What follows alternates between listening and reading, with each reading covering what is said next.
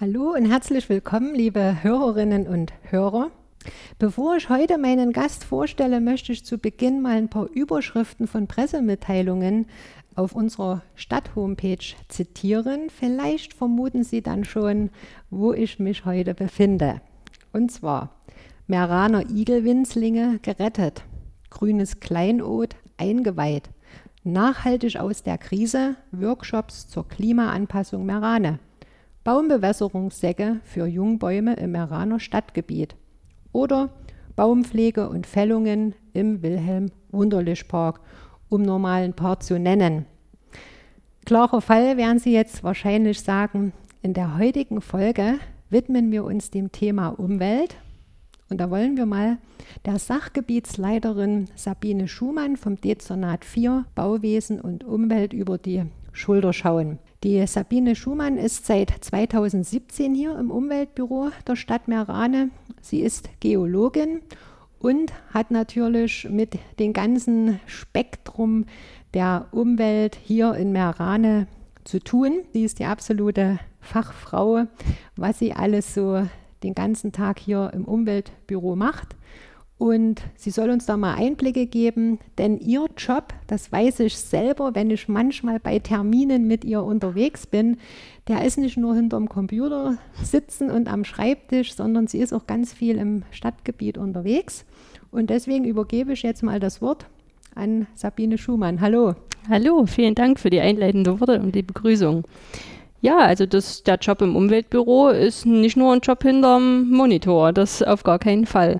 Das macht aber auch den Reiz hier im Umweltbüro aus, denn ja, man beschäftigt sich von den Gewässern zweiter Ordnung, also von unseren Meraner Bächen, bis über die Wälder, die als, als Erholungswälder der, der Bevölkerung zur Verfügung stehen. Dann aber auch mit der Gehölzschutzsatzung der Stadt Merane, unserem Baumbestand, der Pflege und dem Erhalt der Bäume, aber auch dann bis hin zum Baumkataster, wo es darum geht, dass wir die Verkehrssicherheitskontrollen äh, an den Bäumen einhalten, mit ganz, ganz verschiedensten Themen. Weiter geht es natürlich in einem ganz, ganz großen Projekt, äh, was die Stadt Merane schon seit 2010 begleitet, nämlich der Umsetzung der Hochwasserschadensbeseitigung aus Jahre 2010. Damals war es ja so, dass Starkregenereignis doch große Schäden an den Meraner Bächen und auch an dem Abwassersystem verursacht hat. Und seit seitdem sind wir dabei, diese Schäden zu beseitigen. Stadt Marane hat da große Fördergelder dafür bekommen für diese Maßnahme. Und in einem ersten Schritt ist es erstmal wichtig gewesen, die Abwassersituation in Marane neu zu regeln. Denn es war ja doch noch der historische Fall bis dato, dass das Abwasser in vielerorts äh, im Stadtgebiet direkt in die Bäche geleitet wurde. Ausgehend damals von der alten Industrialisierung her, mit den ganzen Industriebauten, mit den Fabriken,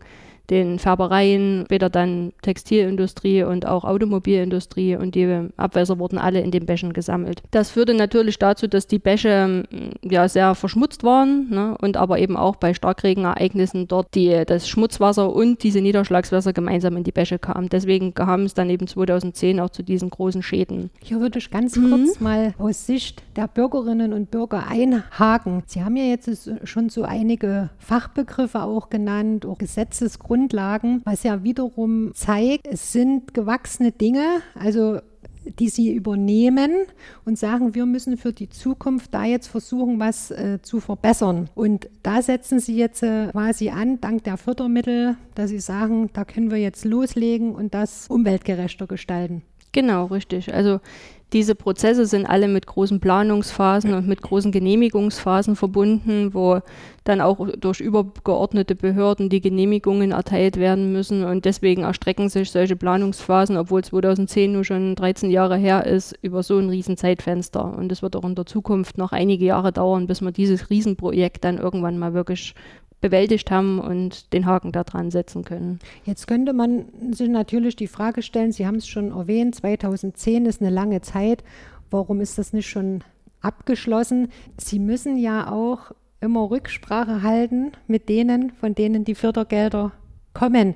Können Sie da eine ganz kurze Erklärung vielleicht dazu geben, wie das läuft? Müssen Sie da Protokolle führen oder ja, kommt die her, schauen, wurde da was gemacht?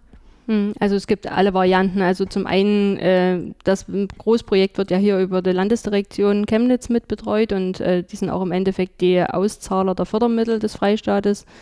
Und dort ist es natürlich schon so, wir haben regelmäßig Beratungen mit denen, um sie auf den aktuellen Stand zu bringen. Bei den Bauabschnitten, die bereits in der Umsetzung sind, kommen die auch durchaus mal mit so einer Bauberatung vor Ort vorbei, um dort einfach auch den Bezug zur Praxis zu haben und zu sehen, ob das, was geplant ist, auch umgesetzt wird. Also das läuft auf alle Fälle Hand in Hand gemeinsam mit der Fördermittelstelle. Und auch so gibt es über die regelmäßigen Auszahlungsanträge durch unsere Finanzabteilung dort ja auch immer ein Feedback, wo stehen wir, welcher Bauabschnitt ist wie weit. Also da sind die immer ganz, ganz eng mit uns gemeinsam einbezogen. Da kann man natürlich schon erahnen, dass das nicht von heute auf morgen passieren kann. Ne? Nee, überall dort, wo gebaut wird, da bedingt das eine das andere. Es muss in Bauabschnitten gebaut werden, weil man sonst auch niemals Baufirmen finden würde, die so ein Riesenprojekt in einem Stück durchbauen. Und deswegen musste das auch in einzelnen Abschnitten gemacht werden. Zum einen am Dittrichbach, dann aber auch am Märchenbach. Und da muss halt erst der eine Bauabschnitt fertig werden, bevor der nächste kommen kann. Ne? Und es hat ja auch oftmals Auswirkungen auf die verkehrliche Situation. Oftmals sind Vollsperrungen nötig oder Umleitungsgeschichten und man kann ja auch nicht das gesamte Stadtgebiet dann mit sowas dann plötzlich lahmlegen. Das heißt, Sie müssen im Vorfeld wirklich, wie man so sagt, diese Begehung machen, sich das anschauen, wie sind die Gegebenheiten und dann möglichst auch für die Bürgerinnen und Bürger das Ideal entscheiden, was muss jetzt zwingend Fleisch gesperrt werden, weil dort was gemacht wird, um eben nicht zu sagen, wir machen jetzt erstmal alles dicht und dann fangen wir so richtig komplett an.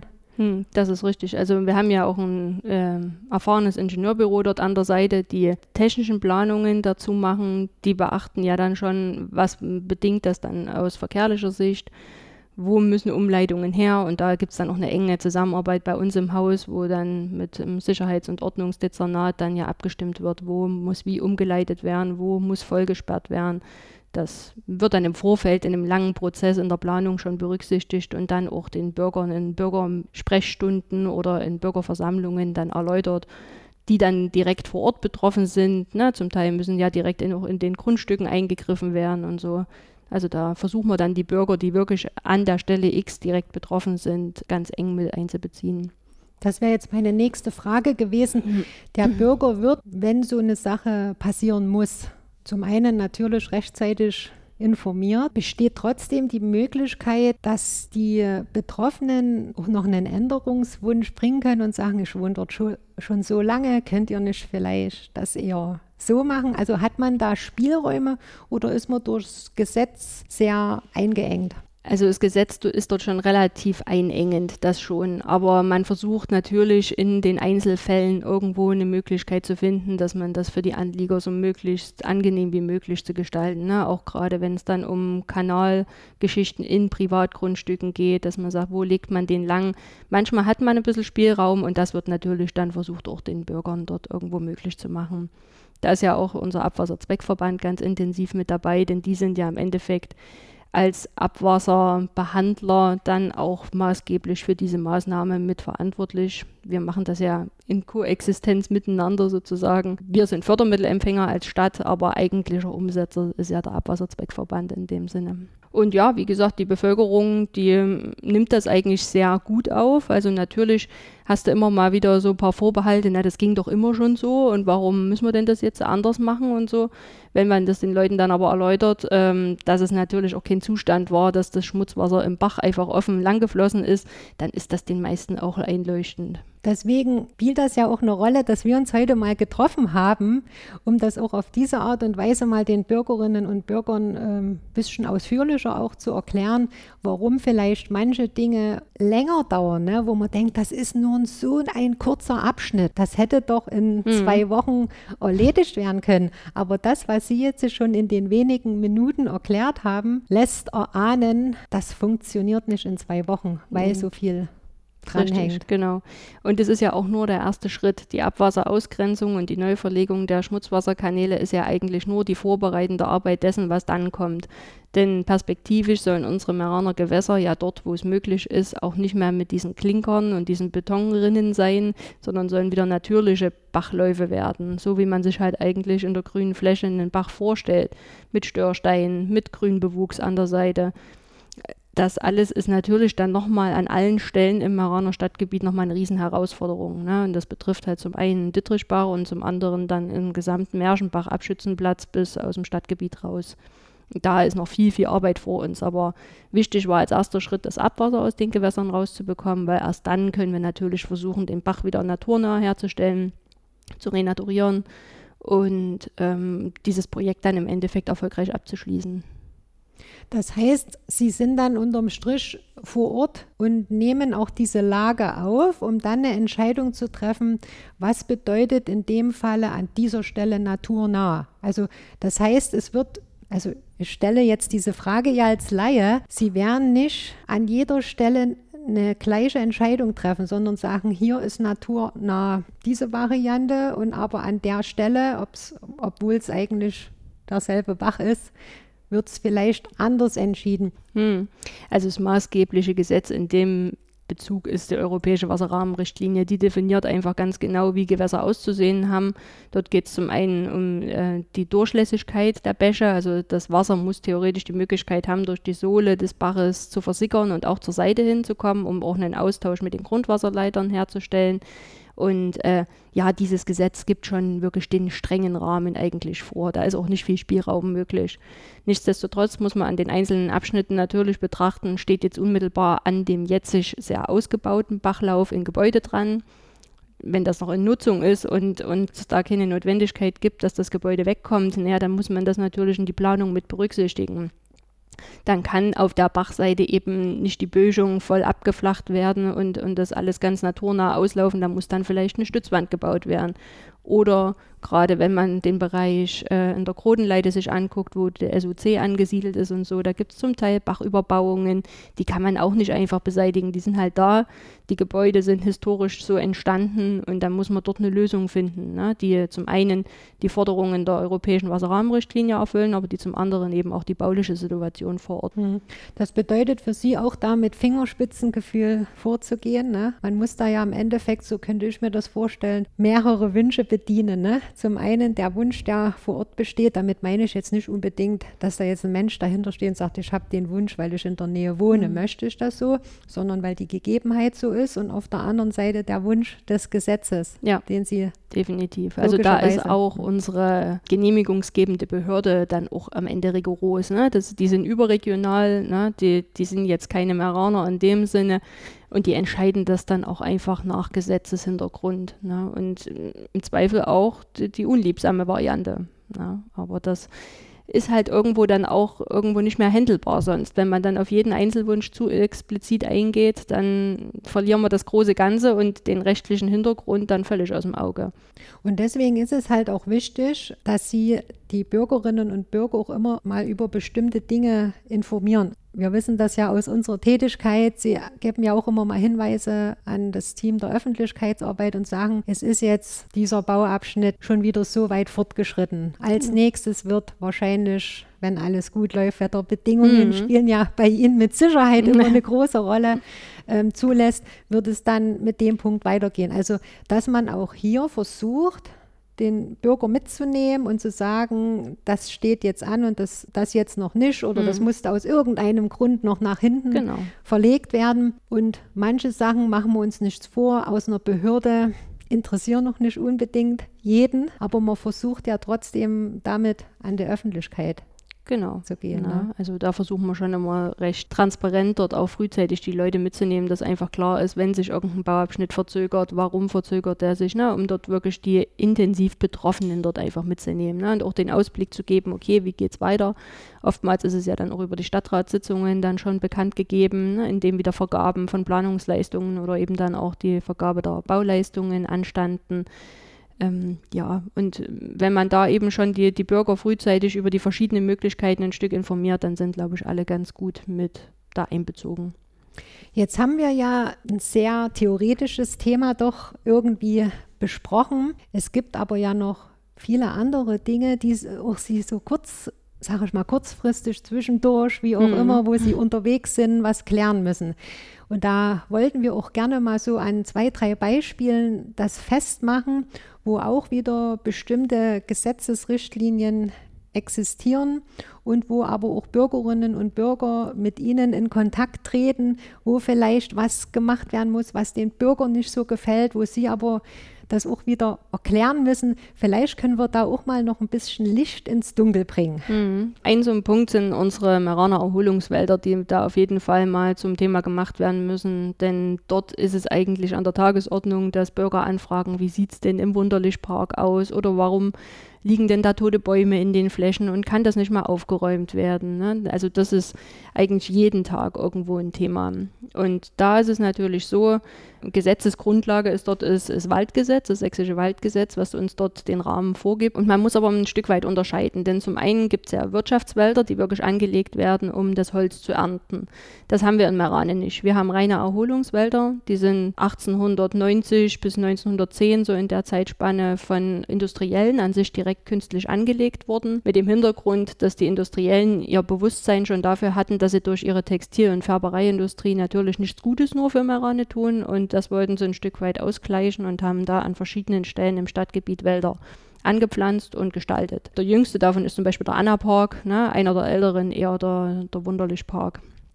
Und dort ist es aber halt so, dass durch den Klimawandel wir natürlich große Probleme haben. Das geht an uns ja nicht dran vorbei. Sodass wir eigentlich in unseren Wäldern kaum noch eine Baumart haben, die ohne irgendeinen Schädlingsbefall oder ein, ein Problem darstellt, ne, dasteht. Sei es das Eschentriebsterben bei der Esche oder der Borkenkäferbefall an der Fichte, was ja wahrscheinlich jeder irgendwo schon mitgekriegt hat aber selbst auch Buchen, wo man denkt, oh, das ist so ein alter Baum und der, der steht da wunderschön da, der hat halt massiv mit dem Wassermangel im Sommer zu tun.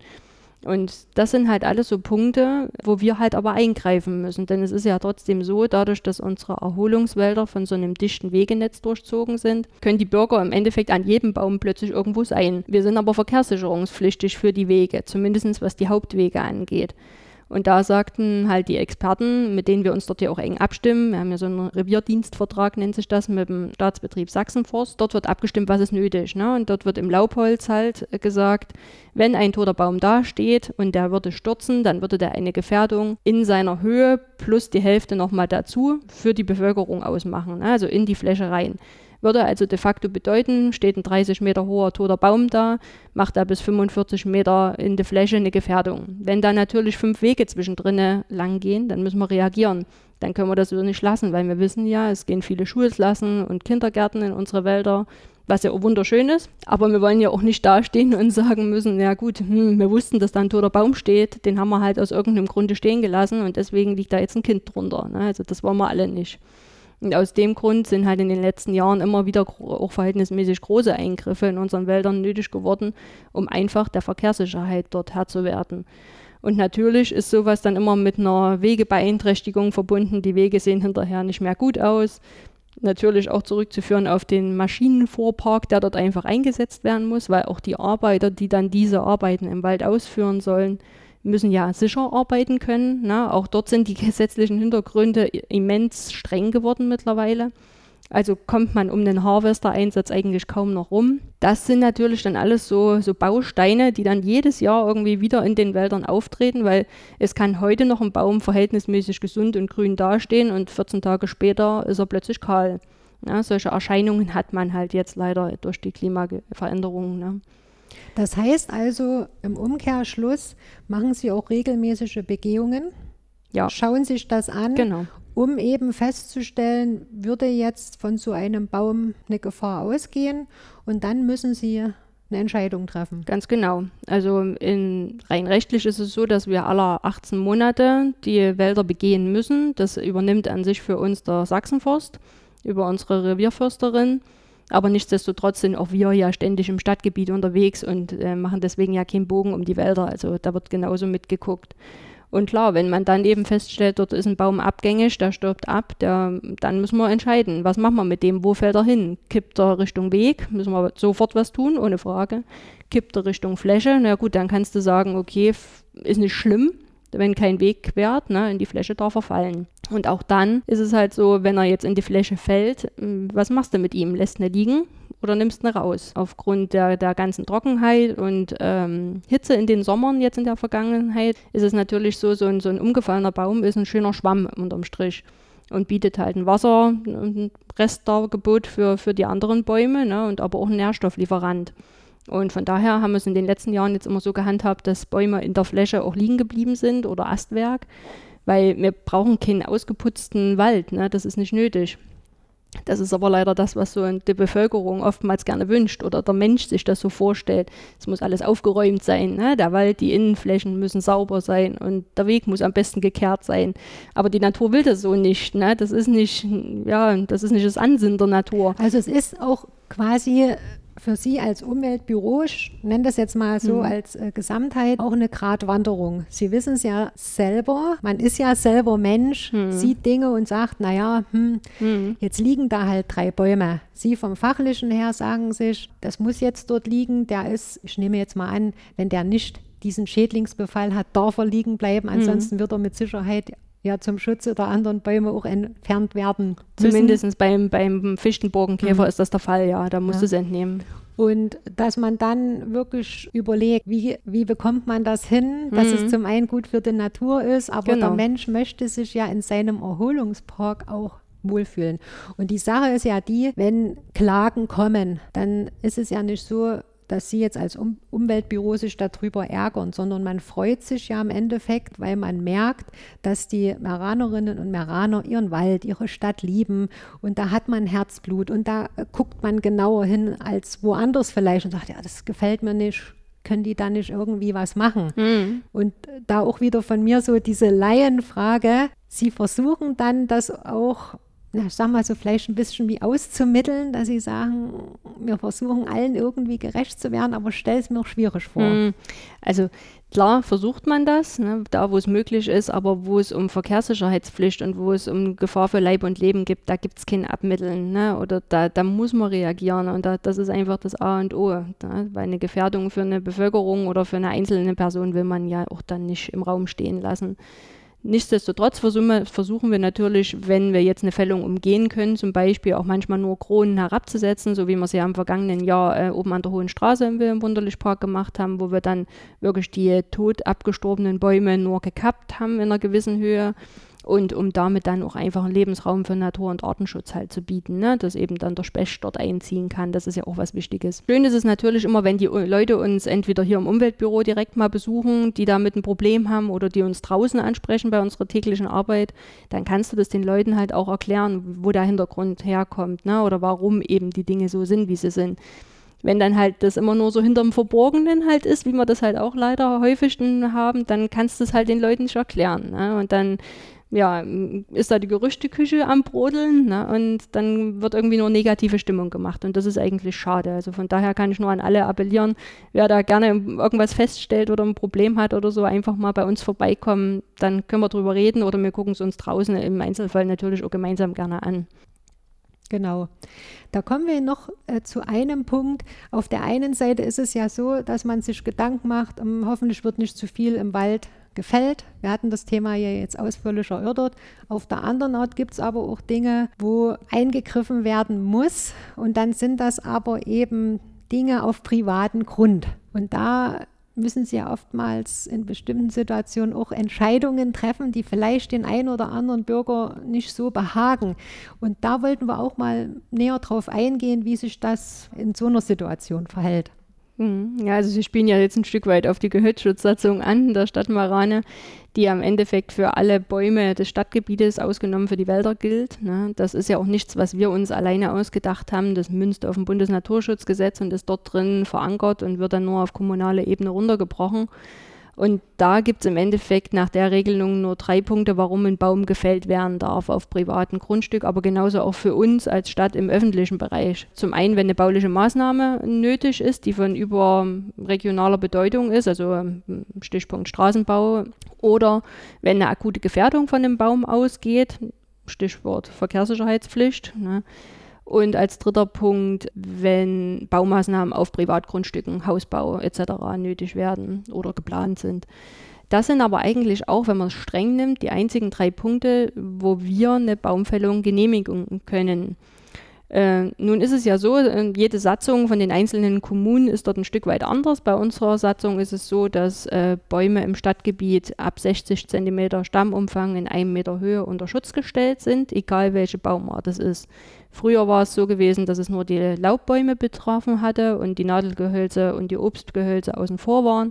Das ist aber jetzt nicht mehr so. Was bedeutet früher, wenn ich das ganz kurz... Vor 2021, okay. ne, weil 2021 ist das Bundesnaturschutzgesetz nochmal angepasst worden und auch das sächsische Naturschutzgesetz dann nachgelagert.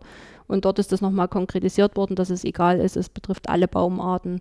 Das haben wir dann runtergebrochen, auch auf unsere Satzung, haben die nochmal rechtsbereinigt 2021 dann angepasst. Da möchte ich auch noch ganz kurz zwischenhaken. Rechtsbereinigt ist auch so ein Amtsbegriff. Vielleicht eine ganz kurze Erklärung dazu einfach die Satzung auf den übergeordneten Rechtsrahmen angepasst. Na, also sächsisches Naturschutzgesetz, Bundesnaturschutzgesetz gibt den Rahmen vor und der, denen dürfen wir nicht widersprechen mit unserer Ortssatzung. Das heißt, konkret für Merane wurde das damit angepasst, dass Sie dann zu so zu einem Bürger hingehen können und sagen, hier in unserer angepassten Gesetz steht das so und so. Also auch hier wieder, dass das nicht über einen Kamm, so genau. nach dem Motto, wird überall in Deutschland so gemacht, nee, sondern richtig, das genau. Also ne, diese, man hat ein Stück Spielraum, ab welchem Stammumfang man einen Baum unter Schutz stellt, aber trotzdem die großen Rahmenbedingungen werden durch die zwei übergeordneten Gesetze einfach vorgegeben und das muss dann jede Kommune, die so eine Satzung hat, muss das halt entsprechend anpassen ein Stück weit erschreckend. Nur mal so ein kleiner Abriss an der Stelle ist es, wie wenig Satzungen mittlerweile in den sächsischen Kommunen überhaupt noch da sind. Also es gibt nur 5% der sächsischen Kommunen haben überhaupt eine Gehölzschutzsatzung. Also viele lassen das auch weg. Ich kann persönlich nicht sagen, wie die das dann in der Praxis handhaben, denn ja, die zwei Bundes- und, und Freistaatsgesetze gibt es ja trotzdem und die gelten ja genauso, aber ich glaube, wir sind dort in einer sehr privilegierten Lage, dass wir unsere Gehölzschutzsatzung haben und dass das doch so klar für das Stadtgebiet eigentlich definiert ist. Also das heißt, der Meraner Bürger hat hier in dem Sinne, wenn es jetzt um so eine Sache geht, auch ein Vorteil, weil wirklich ein sicherer rechtlicher Rahmen besteht. Denn manchmal ist es ja so, bei uns in der Öffentlichkeitsarbeit werden ja oft Fragen an uns herangebracht, die wir dann an die entsprechenden Sachgebiete weiterleiten. Mhm. Ne?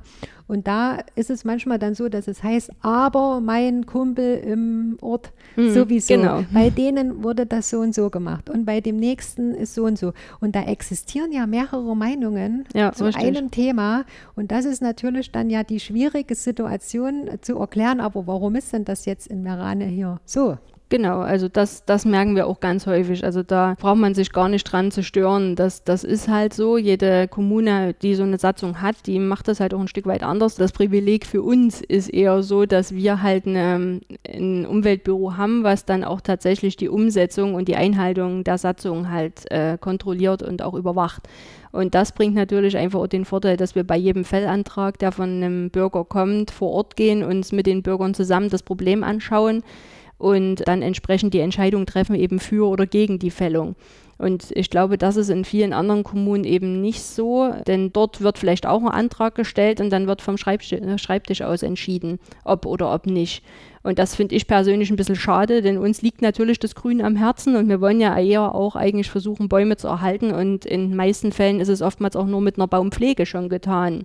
Na, dort können wir auch beratend und helfend dann irgendwo beistehen, können Firmen vermitteln oder Firmen empfehlen, mit denen wir selber als Stadt sehr gut zusammenarbeiten. Dann sind auch die Bürger wieder zufrieden und sind froh.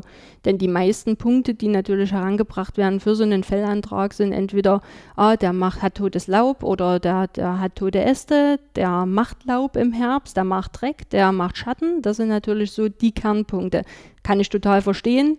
Wenn mein Nachbarbaum mir ständig in meinem Garten Schatten macht, würde mich das auch nicht freuen. Und wenn der, der Wind blöd steht und das ganze Laub im Herbst zu mir weht und ich die Arbeit damit habe, ohne Frage, kann nervig sein. Ne? Trotz alledem brauchen wir halt alle ein Stück weit die Bäume. Wenn wir jeden Baum wegmachen würden, hätten wir dann irgendwann zumindest unsere Kinder und Kindeskinder dann irgendwo mal ein richtiges Klimaproblem. Da stelle ich jetzt auch wieder aus Bürgersicht eine Frage, wenn ich jetzt so ein Grundstück habe und ich habe den Baum selbst gepflanzt da mhm. musste ich ja auch nicht nachfragen und sagen, hallo Stadt Merane, darf ich das Bäumchen pflanzen? Jetzt habe ich das gepflanzt und nun entpuppt er sich als eben, wie Sie gesagt haben, ne, mhm. dass sich dann vielleicht der Nachbar beschwert und eher ich mich mit den Nachbarn überwerfe, fälle ich den lieber. Mhm. Und jetzt kommt aber das Amt und sagt mir, nee, das geht nicht, aber ich habe doch die Entscheidung selber getroffen, den Baum zu pflanzen. Warum darf ich jetzt nicht selber auf mein Grundstück das entscheiden? Also das ist so eine Sache, das würde, würde ich dann nicht verstehen. Mhm. Das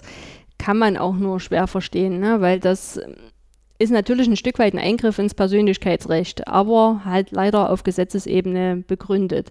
Das Pflanzen selber ist erstmal nicht das Problem, das kann jeder machen, wie er gerne möchte und bis zu einem gewissen Stammumfang kann man ja eben auch noch selber reagieren, ohne dass man jemanden fragen muss. Ne? Wenn man selber das Gefühl hat, hm, irgendwie wächst mir der Baum äh, über den Kopf. Von daher, man muss halt ein Stück weit immer dann mit Feingefühl gucken, was kann man halt wirklich tun. Und äh, viel ist halt wirklich damit getan, dass man dort versucht, mit den Nachbarn irgendwo gemeinsam einen Kompromiss zu finden sei es, dass der eine halt mal das Laub, was dort im, im Herbst beim Nachbarn anfällt, mal mit zur Entsorgung selber nimmt oder so. Das, da können wir aber halt auch nur beratend irgendwo tätig sein. Ne? Wir können ja das den Leuten nicht vorschreiben, nimm jetzt dein Laub vom Nachbarn auch mit, das kommt von deinem Baum, dazu ist keiner rechtlich verpflichtet. Aber es bringt schon viel Akzeptanz, wenn man da gerade mit so ein bisschen konkurrierenden Parteien dort ins Gespräch kommt und einfach den Leuten ein bisschen erklärt, warum, weshalb, wieso es eben so ist, wie es ist und warum der Baum halt nicht weg soll. Das ist ja auch mit so ein bisschen das Ziel jetzt von unserem Gespräch hier zu zeigen, dass das kein böser Wille von der Stadtverwaltung, mhm. in dem Falle vom Umweltbüro, ist, jetzt äh, jemanden was zu verbieten. Dass man sich dann freut und sagt, jetzt haben wir wieder was verboten, sondern ja. ihnen sind ja gesetzlich auch die Hände gebunden. Sie haben es ja selber erklärt, Sie verstehen es auch, ist nicht schön, wenn bei ihnen ständig vielleicht mhm. das Laub reinweht und dass man da vielleicht vom menschlichen Standpunkt aus auch lieber sagen würde, mach ne weg. Mhm. Aber ihnen sind halt die Hände gebunden weil es sonst auch Ärger geben Richtig. würde. Ne? Also es ist auch de facto so, jede Fällung, die wir genehmigen, das kriegt das Umfeld um so ein Grundstück immer mit. Ne? Also wir brauchen gar nicht lange warten, wenn irgendwo die Kettensäge angeht, dann kommt bei uns der erste Anruf rein. Ja, mein übernächster Nachbar, der macht aber dieses und jenes, darf der denn das, hat er dann eine Genehmigung. Die Leute sind da schon sehr sensibel dafür geworden, ohne Frage. Und da ist es noch der beste Fall, wenn die bei uns anrufen. Schlimmstenfalls rufen die direkt beim Landkreis, im Umweltamt an melden das dort. Und dann ist natürlich die Frage, wenn diese Behörde dann irgendwo in die Kontrolle kommt, dann müssen wir uns auch als Umweltbüro der Stadt Marane halt rechtfertigen. Und wenn wir dann natürlich sagen, naja, der Herr Müller, Meier, Schulze, Lehmann war so nett und der hat uns so lieb angeguckt und deswegen haben wir die Fällung genehmigt, ja, das funktioniert halt nicht. Ne? Also von daher müssen wir dann auch immer eine schlüssige Begründung liefern, warum eine Fällung nötig wurde. Dann auch begründen, warum wurde die und die Ersatzpflanzung dafür verlangt und in welchem Rahmen. Und ähm, ja, auch dort müssen wir uns halt statt halt einfach absichern, dass wir dort rechtskonform arbeiten. Sie haben noch ein Stichwort mit der Ersatzpflanzung gegeben. Bekannt ist das ja, wenn eine Stadt irgendwo eine Fläche für Industrie- oder Gewerbegebiet nutzt, dass im Ausgleich irgendwo eine Ersatzpflanzung gemacht wird.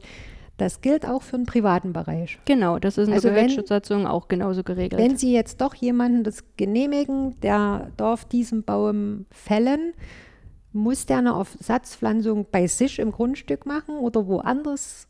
Oder gibt es da auch verschiedene? Also an sich soll der Ersatz am Ort des Eingriffes möglichst wieder erfolgen. Heißt also möglichst auf dem gleichen Grundstück, wo der Baum weggekommen ist, oder auf einem Grundstück, was sich im gleichen Besitztum befindet. Der Hintergrund ist ja einfach der, dass man sagt, man will ja durch die Ersatzpflanzung einen gewissen Ausgleich an verloren gegangener Biomasse halt erzeugen.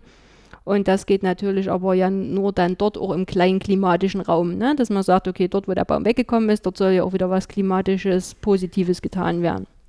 Äh, dort ist es halt so, dass es äh, zwischen 1 bis 5 Ersatzbäumen pro weggemachter Baum äh, unser Spielraum ist. Ähm, und das ist wirklich unser Ermessen, wie viel wir dem einzelnen Bürger dort aufbürden.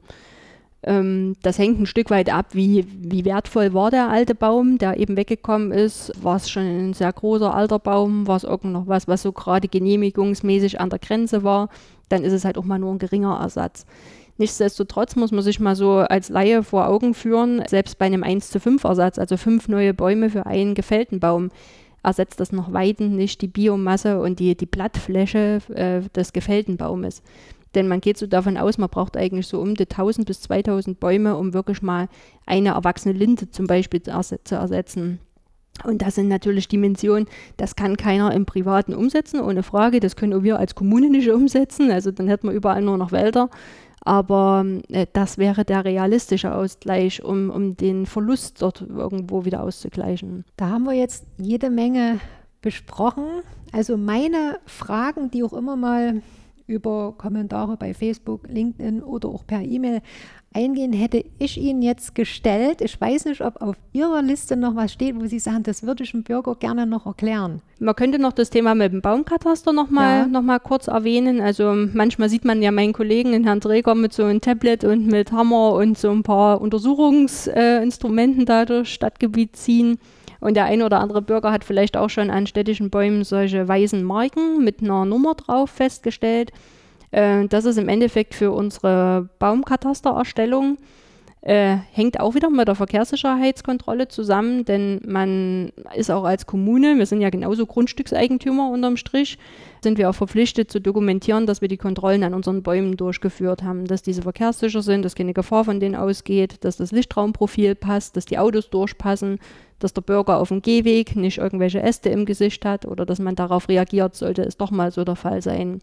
Und aus dem Grund zieht mein Kollege eben mindestens einmal im Jahr zu jedem Baum im Wechsel durchs gesamte Stadtgebiet und kontrolliert diese Bäume auf ihre Verkehrssicherheit und würde im Zweifel dann halt Maßnahmen einleiten, wenn er irgendwas dabei feststellt. Also nicht wundern, wenn er da mal mit einem Hammer dann den Baum kontrolliert. Das hat alles seinen Sinn. Er ist dort auch ausgebildeter Baumkontrolleur. Er darf das also. Und diese Nummern haben halt auch noch den Vorteil, dass wenn jetzt ein Bürger mal irgendwo was feststellt, er sich bei uns melden kann, man dann nicht kompliziert über irgendwelche Straßenecken, Hausnummern oder so versucht, sich zu verorten, sondern man einfach sagen kann, Baum 315 hat einen toten Ast oben drin hängen, kann ja alles passieren. Und dann können wir dort schneller reagieren. Und ähm, wird das digital erfasst? Wie muss man sich dieses Kataster vorstellen? Genau, also das ist eine digitale Erfassung, die wird in unserer Stadtgrundkarte dort mit eingepflegt als separaten Layer und ähm, dort kann er dann immer auf die einzelnen Datensätze zugreifen, aktualisiert die und kann dann damit auch chronologisch dann mal einen Ablauf dokumentieren und dass man halt sagt, was weiß ich, vor zehn Jahren ist der Baum gepflanzt, jetzt ist das erste Mal irgendwo ein Pflegeschnitt nötig oder so, ne? dass man dort auch im Zweifel, wenn mal ein Versicherungsfall nötig wird, Baum ist gestürzt durch Sturm etc., dass man dann dort auch gegenüber dem Versicherer genau dokumentieren kann, was war an dem Baum schon alles. Gerade Gewerbegebiet ist immer ein schönes Beispiel. Dort hat man auch immer mal Anfahrschäden an Bäumen. Ne?